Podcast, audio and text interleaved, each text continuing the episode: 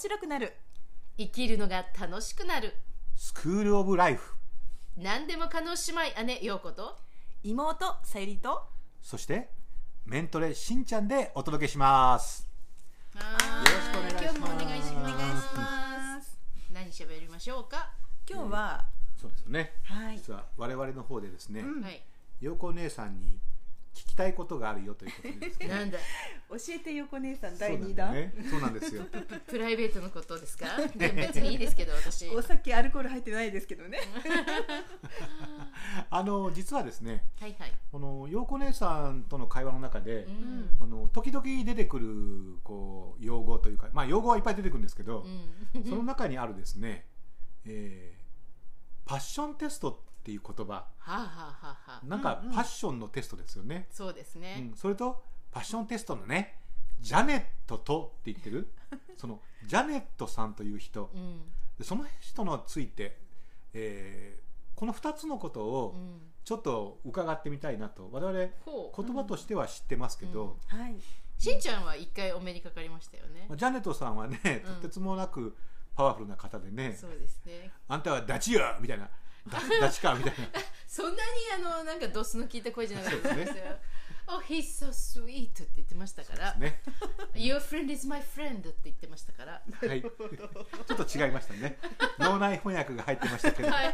それくらいのまあ迫力とエネルギーれはある方ですね、うん迫力はすごいですね。すごいですよね、うん。もう本当にその人が持ってるエナジーとかオーラっていうのは、うん。その身長がでかいからとかっていうことと必ずしも関係ないんだなっていうのを感じますよね。ねそうですよね、うん。なんかこうすごく存在感とかねそうですそういうのって伝わってくるものがありますもんね、うん。本当にそうですよね、うん。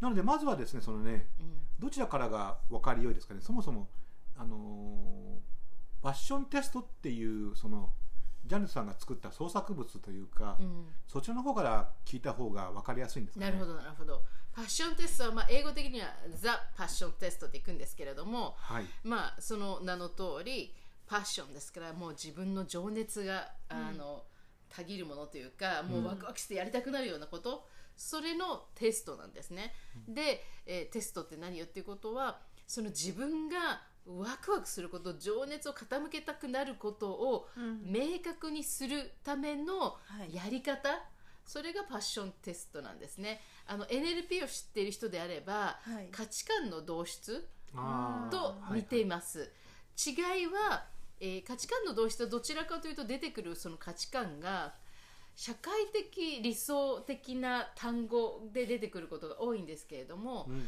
パッションテストの場合は、えー例えば、えっと、ジャネットがはい。最初にこのテストを作った時に心,、うえっと、心のチキンスープではい。7億冊ぐらい本を世界的に売ってるジャッキャンフィールドさんっていうね、有名な方がいますけれどもジャッキャンフィールドのところに押しかけていって時間があったら私のパッションテスト受けてって言ったらしいんですね。そしたら「いや悪いけどもうあの空港行かなきゃいけないから、ダメなんで OK 分かった。じゃあ空港行くまでの車の間でやってあげるね」って言って「バーン!」みたいな感じ。もうそのパッションそのままでいきますけどジャネットは。はいはい。で行ってその中で、まあ、彼はもうすでにうん。本も売れてるから、はい。大抵のことは叶えているけれども、ええそれでもバーッとこうもう10個15個ぐらいバーッと出してきてこれから自分がやりたいことは何ってやって。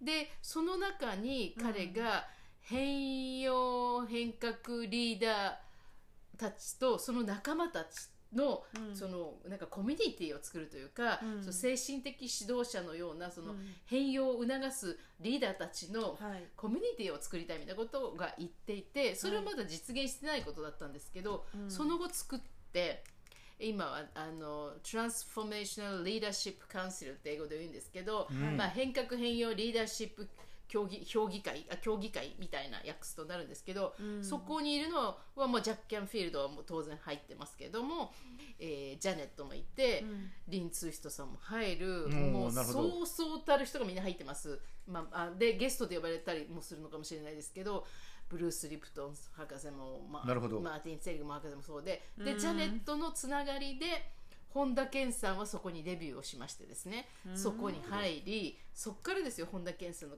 国際的な活躍が始まった今やもうあのハッピーマネーは英語だけじゃなくって、スペイン語にもなり、うん。そして YouTube では何十万何百万のあのビューがつくぐらい彼が語ってますけれども、なるほど。だからそうやって自分の本当に実現したいことうん。は何なのかっていうことを明確にするツールなんですね。なるほど。ちなみにあの先ほどのね陽子姉さんの発音があまりにも英語的に滑らかすぎて、日本人にはわからないね。カタカナ英語にするそうとあの「 Chicken Soup for the Soul」っていうはい。はい。本はい。は日本語ではあの、はい。心のチキンスープっていう名前、うんうん日まあ本でもねあのー本当にね。ね、うん。僕の心の味噌汁みたいな感じだと思いますけど 我がふるさとの味噌汁みたいな感じでもねちょっとだけ違うのはチキンスープっていうのはユダヤ人たちが病気の時に食べるんですよ。おー。ペニシリンの代わりになるよというぐらい栄養価があるというか免疫力を上げるためのものなのでちょっとニュアンスが味噌汁とちょっと違じゃあアッってプルパイじゃないんですよね、違いますね。アップルパイじゃないってことですね、うん。なるほどな、うん。なんだろうね僕の心の白がゆ梅干し。梅干しとか白がゆとかね。そうそうそうそう。日本まあ要でするにちょっと養生な感じうんなんです自分をちょっと励ましてくれるものだってことそうですねそうそうですそうです。ということですね。ね、であの日本語だとうん。じゃあのジャック・キャンフィールドさんっていうふうあにねそうですね。訳されてますね。ジャッケンフィールドって言いますからね、うん。そうそうそう。はいはい。それでそれは何？自分のやりたい心からやりたいことをうん。明らかにしてくれるための、まあ、テストなんですね。そうです。大体唯一不合格になることのないテストといって あのパッションを調べるテストとしてははい。一番使われてると言われてますね、うん。だからあなたがパッションがあるかないかとかあなたのパッション度合いは何パーセントとかじゃなくて、うん。その中身として、うん。あなたはこういうことにパッションを持ってるんだねっていうのが分かるという明確。そう今の自分が何を一番やりたいと思ってるのかというのを明確にしていく、うん。で例えばうん。あの、まあ、いいろんなのがあると思いますけれどもえーっとラブラブな彼と結婚してはい。幸せに一軒家に住んでます。でもいいわけですよ、うん。あるいは英語を習得して誰とでも話せる状態で世界を旅しています。とかですね、うん。あの NLP でもそうですけどうん。現在形で全部書くんですそれを。うん。でそれを引き出してくるときに、はい。私の人生が理想的であるとき私は何々していますとか何々ですっていうふうにうん。もう実現した体であの文章をバーッと10個ぐらい書いてって、うん。でそれをあの5個にまずは人間がプラス、えー5プラスマイナス2でしたっけ？覚えてられるのもありますか？らあということで5個までに絞り込むということをやるんですね。であので意外と一番最初にその自分が頭で考えて出してきたものって、うん。最初の方に書くんだけど実は本当にやりたいのこっちだったっていうのが出てきたりとかね、うん。そういうのもありますね。これ日本語になってるんですか？はい。あのえっと日本語の本はパッションテストではなくて心に響くことだけをやりなさいっていうはい。タイトルで、うん。あのフォレスト出版さんからうん。いつ出たんだっけ？10年ぐらい前でしたっけ？出たの。うん。ああなんとなく似たタイトルでずっとやりたかったことだけをやりやりなさいっていうやつとこうかぶっちゃうんですけど。ずっとやりたかったことやりなさいってアーティストウェイか？そうそうじゃああれはジアティスウェイですよね。The Artist Way ですね、うん。そうそうそうそう。ああそういう名前の本出てるんでもう一回ちょっとタイトルをお願いします心に響くことだけをやりなさい。っっていうタイトルです。なんなるほど。かねありがたいことにちょろりちょろりと売れてるんですね。ちょいちょい売れてる。売れてるんですね。なんかあの重版の印税がちょろんちょろん大切大切。大切大切。大切ですね。今かける字をお願いしますってお願いしてますけど。そうそう。でもねあのこの先週もあのセクシャルフルネスリトリートっていうのを 2, はい。泊3日でやってきたんですけど、うん。あ NLP をが、まあ、ベースで、えーっとやった中にやっぱりあのパッションテストちょっとご紹介の感じで入れて、うん。ええ自分のこのワクワクするうんものをうん。明確にすると、うん。すごい気持ちが上がって、うん。最後にそれをフューチャーペースしましたけど、うん。え NLP 的にね。ああいいですね。それはじゃあその本を買えば、うん。まあ、別に今回我々フォレストスイーパーさんからのうん、バックアップを受けてるわけじゃないですけど そうですね、まあ、ジャネットさんの話ということで、それは本を買えば、うん。その本は別に紹介本ってわけじゃなくて、うん。うんちゃんと自分でもそのことがあできるようにやり方が出てます。そしてなんでどうやってザ・うんパッションテストが生まれたかということも書いてあります、ジャネット自身の経験をもとにして作られたあ本ですね。そうで最初に自分たちでジャネットとそれからジャネットのい今の仕事のパートナークリス・アトウッドですね。昔は結婚してるんですけど今はな仲いい親友で仕事のパートナー。であの2人で作った本でそれであの2人でセミナーも作りセミナーもやってます。これのこれを人にやってあげるためのね。うんあの、なるほどセミねナーもやってますね。まああの先ほどね NLP でいうところって出てきてうん。価値観っていう、あの横根さんが訳してたね、うん。うんあれはもともとはバリューってやつですよね。そうですね。うん、どちらかというと僕たちはあのあれをバリューをあのキャリアカウンセリングもそうですけどあの価値っていうふうに訳すんですよ今ではねうんうんうんうん。割と。日本語で価値観っていうとどっちかっていうとビリーフっていうものに。絡んじゃうところがあるんでうん。やるんですけどそれを出してくることもやっぱり役に立ちますけれど、うん。まあ、何にせよですよあのあまりにも多くの方がうん。自分のそのコアになるようなうん。こう引力みたいなものをこう鑑みることをしてなさすぎるっていうかね。そうですね。うん。本当に。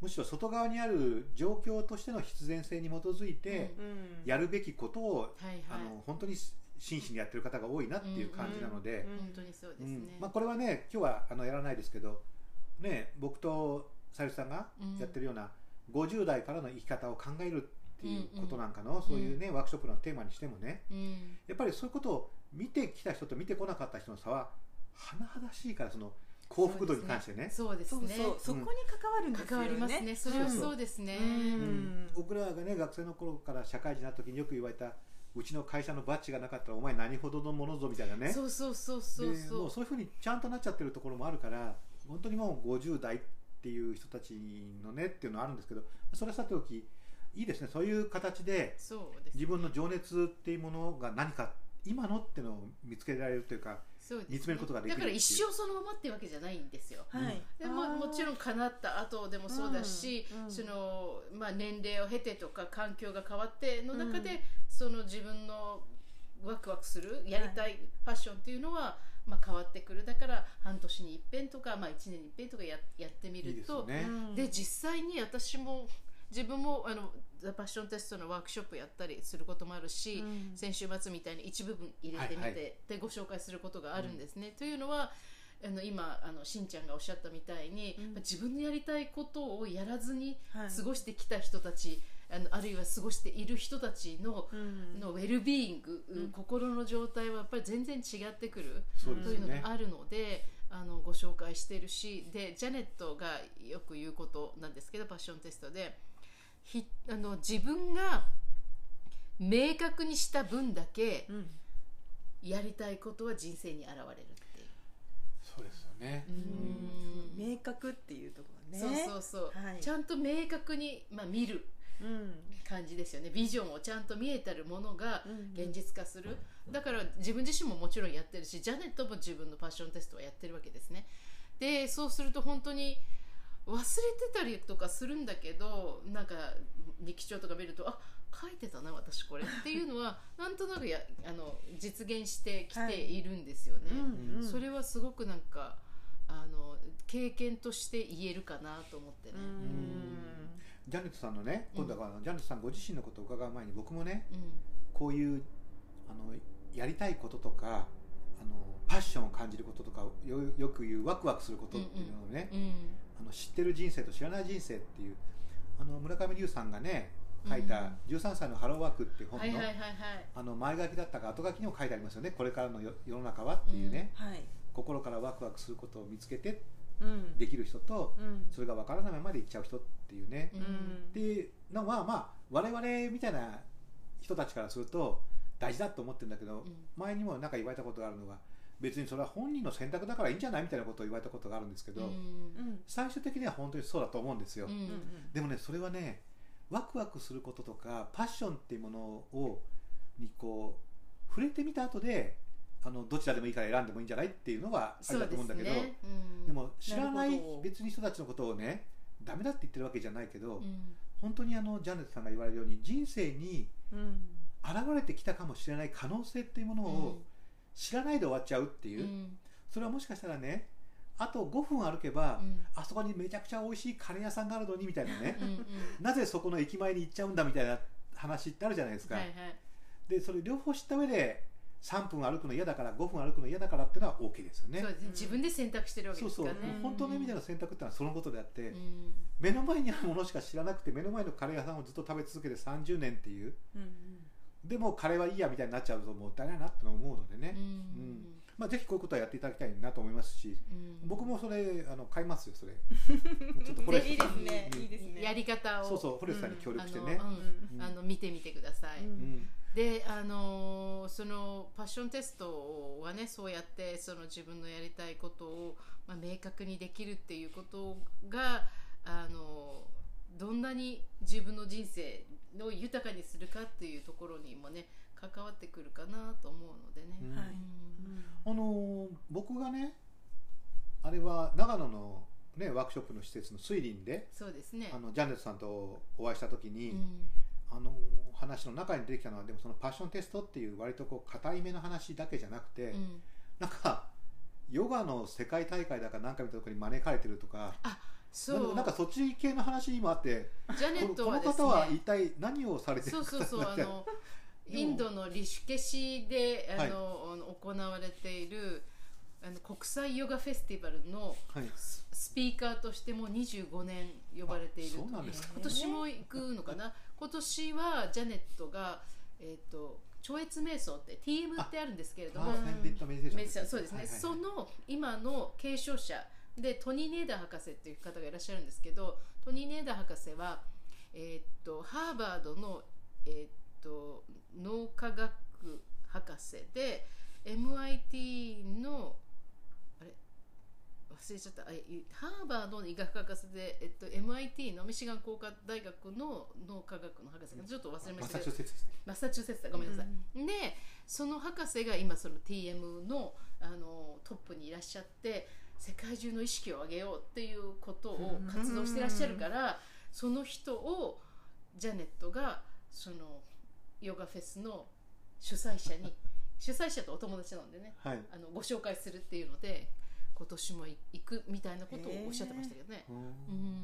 TM 瞑想っていうのもね今の方はあまり知らないかもしれないけどどうだろう？これ前かれこれ30年ぐらい前ですかね。こういうあもっとビジネスね。あのもう作れたのもっと前なんあ、ですけど、そう、うんうん30年ぐらい前にはね日本でもあのビジネスの世界でこれも言っても大丈夫だと思いますけどこう日立のねうん。関連会社なんかのうん。中であの働く人のマインドを落ち着かせたりとか目的に向かってね、うん。こうピュアに進めるようなマインドセットをするためとかいうことで、そうですね。こう採用され採用されたりして話題になりましたから、瞑想法ですしあの誰でしたっけ？あの去年ね亡くなられた京セラの稲森さん？もあの、うん。ややられたことあるということそうでしたか、うん、というふうに聞きましたけどね。ね、今でこそねあのマインドフルネスみたいなものがねうんあそうそう。のあれは Google とかで使われたりとかしてってことでこういうマインドセットとかメンタルを整えること自体が割とふビジネスの世界でも言われ始めましたけど、うん。あのそのね TM メディテーションとかやった頃っていうのはやっぱりあの作業場での事故が減ったりとかそうですね、うん。あと、えー病院に運ばれる人の数が減るとか、であのさらにはそのマハリシっていう人がねそのうん。TM を始めましたけど、ジャネットはマハリシについて世界中を旅してたことがあるんですよ。なんかちょっとあれじゃないですか？なんとなく SF 映画っぽいというかあの年齢が合わないみたいな。へへへな。んかすごい元気でこ僕が今変ですいけどお若い方ねですけど。そうおやお若いです。あのエネルギーは年下の人がかなわないぐらいのエネルギーでガーッときますからうん。すごいです。でもそんなマハリシについてね世界を回ってたっていうのはなんかちょっと、すごい幼稚園生ではないと思いますけど。カレンダーが合わない。まあそうそうそうでもまあ彼女自分の年齢言ったりとかしてますから全然問題ないと思うんですけど何が言いたかったかっていうとそのすごいなマハリシ大学っていうのがはいあのアメリカのアイオワ州の、えーっとフェアフィールドっていうところにあってそこで世界中の人たちが学びに来てます。瞑想だけじゃなくて、あのお金がない人もちゃんと奨学金もらって勉強ができる大学があって、うん。大学タウンがあってそこには瞑想ドームがあるんですよ。お男ドームと女ドームがあって2000人ぐらいずつ入れるんですけど、すごいですね。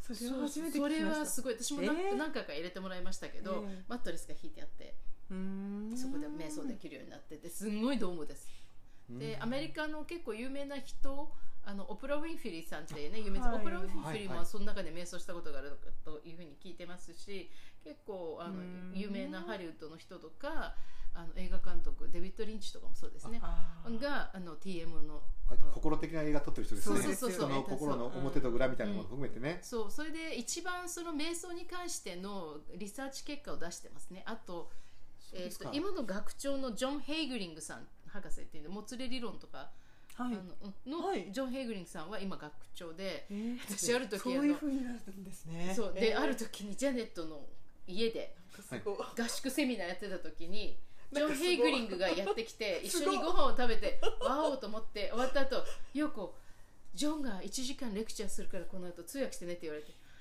ザーって弾いて何も勉強してないでしょ？いきなり言うんですか？みたいな、ー。ジャネットはあの仕方がなく私の目を合わせないっていう感じで もうその時私はもう本当にトランス状態になるしかないと思ってもう聞いたものを出てきたもので答えるしかないで何を喋ったかいまだに覚えてません。ジャンプさんそういうとこありますよね、うん。僕も実は推理でとあることがあった時に、うん。いきなり今度は新一あなたよって言われてなんか振られて、うんいや何を話すな何の話ですか？みたいなことがあったそうそうそうそう。もうバーンってでもね彼女の直感はすごいんですよ今なんかセミナーなんかも予定表バーッと組んでありますけど 認定コースじゃないセミナーになると、はい。予定表通りやったこと一回もないです。しょうがないじゃない、ね。全部その場で必要なものをこれをやるこれをやるってのが出てきちゃうからしょうがないのよって言われて、しょうがないねって言って、うん。でもそれがバッチリなんですけどね、まあ今今時というかね、うん。言うとあの場の理論みたいな感じでしょうね、うんそうですね。うん。本当に、へえなるほど。ちょっとねあのそのジャネットさんっていう方、うん僕はあのご飯食べたりしたこともあるからちょっとこうお茶目なところも見てるけど、うん横根さん的にあのちょっと簡単にまとめてみるとどんな人って言われたらお茶目な人です。あ、違う違う。なので一番最初の出会いは、えージャネットがですね、ダライラマ芸家とかサー・リチャード・ブランソン、うんえーリン・ツイストさん、まあそうそうたる人たち、えーのあとなんだっけ、セドナメソッドの方とかね。はいはいはい20人ぐらいのスピーカーたちが、ね。うんうん。スピーカーたちがあの、えっと、今の社会に向けて何かやろうよって Engage Today っていうカンファレンスやった時に、うん。ジャネットも登壇者だったんです。実は私覚えてないんです。ジャネットが登壇したのはね、うん。なぜならばジャネットの前はショーン・スティーブンソンっていう NLP のトレーナーで今もう亡くなっちゃったんですけど生まれた時から200箇所骨が折れたことのあるっていうあの NLP のトレーナーの男性で車椅子で出てきてあの素晴らしいトークをして、わーってやった後のジャジャネットだったからかあんまり覚えてなくて。ジャジャネットもそれは自覚してましたけど。でもうあのロビーに行った時にパッションテストって本が置いてあったので、まあ、全員スピーカーたちは、うん。あ多分はいはい。あのよくありますよね。置いてあって。うん。でジャネットの持ってこう歩いてたらジャネットがバーッと走ってきて「あなた日本人よね訳して」って言っていきなり電話番号とメールアドレスを書いてたし多分いつもやるのでね口紅でブチューとキスをしてあの本にね。そして私に渡して去っていくってえー、それが出会いですか？それが出会いです。それが1 2わあ。3年前23年前の出会いです。でそれ以降はでもなんか通じるものあってうん。あとジャネット日本大好きです。第二の故郷って呼んでます。特に飯綱。ああのあの水林がある長野は大好きで、あそこに住みたいって言ってますいつうも、ん。大変なことになりそうですけどね。そう。ね。あので戸隠神社の,、パワースポットで有名なうん。奥社に初めて連れて行った時、あそこの参道が素晴らしいんですね。参道を通った途端にもうブワーッと泣き出してこんな素晴らしいところがあって連れてきてくれてありがとうってうん。言ってました。これこれ聞いた方の何人かは戸隠行くかもしれませんしね。そうですね。そうね。そんな感じですね、えー。今年もまた長野にやってまいりますよ。6月かな。はいうん。はい。わかりました。まあねあのこういう、まあ、トレーニングって言っちゃっていいのかなとも思いますけど、いわゆる、まあ、しリーダーなんでしょうかね、あのこういう世界の中でまだそういう方たちが元気に活躍されてるっていうね僕らがやってるうん NLP もそうですけどう、ん。うん本当にそういう人たちが生きててうん。現役でまだ新しいものを作っていってるってことはすごいことででそういう人たちだからこその世界が、まあ、なんていうんだろう実感できるっていうチャンスがあるんでね、うん。あのよろしければねぜひそのパッションテストの本もね見ていただいて、心に響くことだけをやりなさいですね日本語タイトルはね。そう、ですね、はい。うん、で、えージャネットさんもね何かねこう、うん。お目にかかれたらいいなと思いますし多分まあ、うんそのうち横根さんが訳したものがビデオにも出てくるんじゃないかなと思いますので、うん。でそうです。ね、期待を込めて、ねはい。やりたいと思います。はい、うん。え今日のスクールライフスクールオブライフいかがでしたか？あなたのグッドライフにお役に立てれば幸いです。ーあなたが楽しんだ分だけ豊かな毎日が訪れます、えー私はこう思うっていうあなたのアイデアや意見感想もぜひぜひ教えてください、はい、お願いします。はいはいそれでは次回もお楽しみに。またね